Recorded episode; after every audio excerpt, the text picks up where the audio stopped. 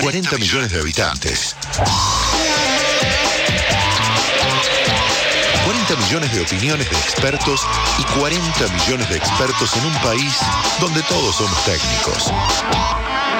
Y bienvenidos a este espacio que ya conocen, llamamos Todos Somos Técnicos. Ya saben, en Argentina somos 40 millones de técnicos, todos sabemos y opinamos de todo, sobre todo de fútbol, si la selección, cuál es la mejor combinación, si Messi y Agüero o Messi y Lautaro Martínez en estos momentos, si De María tiene que jugar o no tiene que jugar, y quién tiene que ir al arco, por ejemplo. Hablamos de todo en el fútbol, pero en la política también.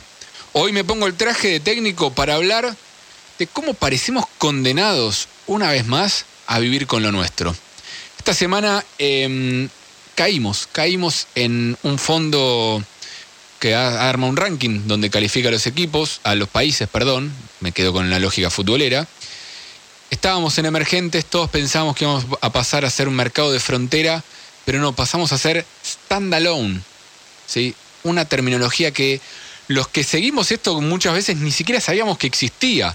Sabíamos que Argentina pasa de frontera, mercado emergente, mercado de frontera, emergente, emergente, frontera, pero nos mandaron a la D, a standalone, que por su definición quizás literal es pararse solo. ¿sí? De hecho, el MSCI, que es el que hace este fondo, dice que estos mercados deben demostrar una relativa apertura, relativa, ni siquiera pide una gran apertura, y accesibilidad para los inversores extranjeros, y deben demostrar también que no están atravesando un periodo de extrema inestabilidad económica o política. Eso es lo que tienen que demostrar para salir del standalone, del rincón. Vivimos solos.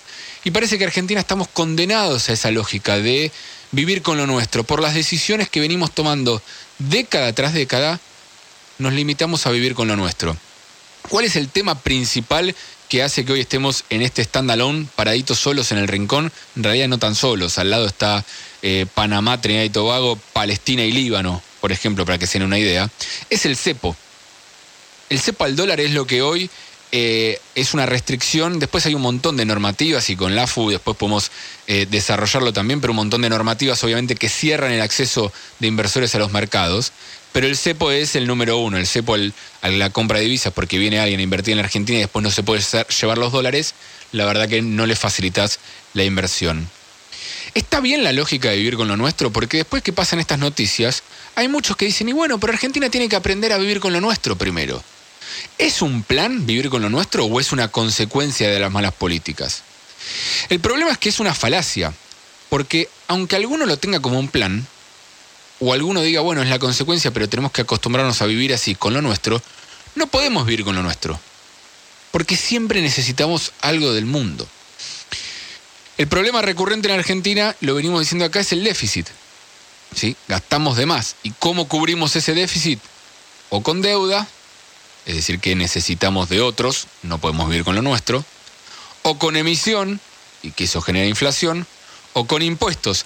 Siempre estamos necesitando de algún lado más plata. ¿sí? En lugar de poder normalizar las cuentas, tenemos que ir a buscar eh, plata a, a otros lados. El combo que termina pasando siempre con eso es inflación. Y como sube la inflación, el dólar o tiene que subir también o después se atrasa, que es la discusión histórica en la Argentina. Hay inflación, el dólar queda trabado porque sabemos que tenemos una mentalidad argentina de pensar en dólares por la historia propia de malas decisiones durante décadas, entonces el dólar queda atrasado porque no lo queremos subir, empieza a ser un dólar barato, todos van al dólar, el dólar se dispara o nos quedamos sin reservas y el dólar termina siendo un problema, hay que caer en el cepo. ¿sí? Es, parece un, círculo vicioso que vivimos los argentinos y del cual parece que no, no podemos encontrar la manera de salir. ¿sí? Pero claramente no podemos vivir con lo nuestro, porque de hecho si necesitamos dólares para hacer frente a nuestra, a, nuestra falta de moneda.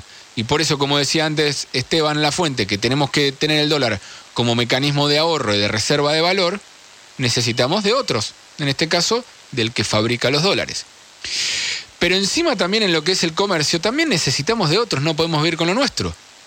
¿Sí? Necesitamos exportar claramente y necesitamos importar. Hay un montón de bienes que necesita la Argentina que no produce la Argentina. ¿Sí? Y después nos termina saliendo más caro, porque tenemos un dólar más caro todavía, traer esos bienes para producir más cosas, por ejemplo, acá en la Argentina. Es un círculo que debería, en el mundo funciona una ingeniería mucho mejor. Acá estamos intentando cerrar la exportación de carne, que es lo que te permite tener más dólares. Cuando tenés menos dólares, caes de nuevo en el cepo y te dejan standalone. ¿sí? Todo termina siempre en lo mismo. ¿sí? Siempre en el problema vinculado al dólar, pero porque o porque gastamos de más, o porque ponemos límites a las exportaciones, o porque tenemos, por ejemplo, eh, que subsidiar la energía, que es el otro problema del vivir con lo nuestro. Vivamos con lo nuestro, tenemos un montón de energía en la Argentina, pero después no vienen las inversiones para sacar esa energía, nos quedamos sin energía porque aparte las inversiones no vienen porque subsidiamos las tarifas y no, y no promovemos la inversión. Entonces terminamos importando gases de eh, barcos de Qatar con gas para tener energía. ¿Y qué problema genera eso?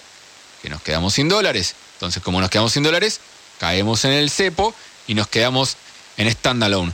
Pasa con todo, en energía, barcos, dólares, déficit, exportaciones, importaciones. El problema queda siempre en el cepo. A veces parece que preferimos patear los problemas para adelante en lugar de resolverlos. Y que los otros siempre son los malos, ya sea el FMI, ya sea el Club de París o ya sea el MSCI, el Morgan Stanley, que no es el banco, sí, pero está este organismo que, eh, o esta empresa en realidad, que califica los, a los países y eso hace que menos inversores quieran venir a Argentina, claramente. Siempre son ellos los malos. Vivir con lo nuestro está claro que es un mito. Vivir de prestado tiene patas cortas. Y vivir en equilibrio exige esfuerzos. Algo para lo cual me parece que nos está encontrando mucho encontrar la receta. Ese es mi planteo porque todos somos técnicos.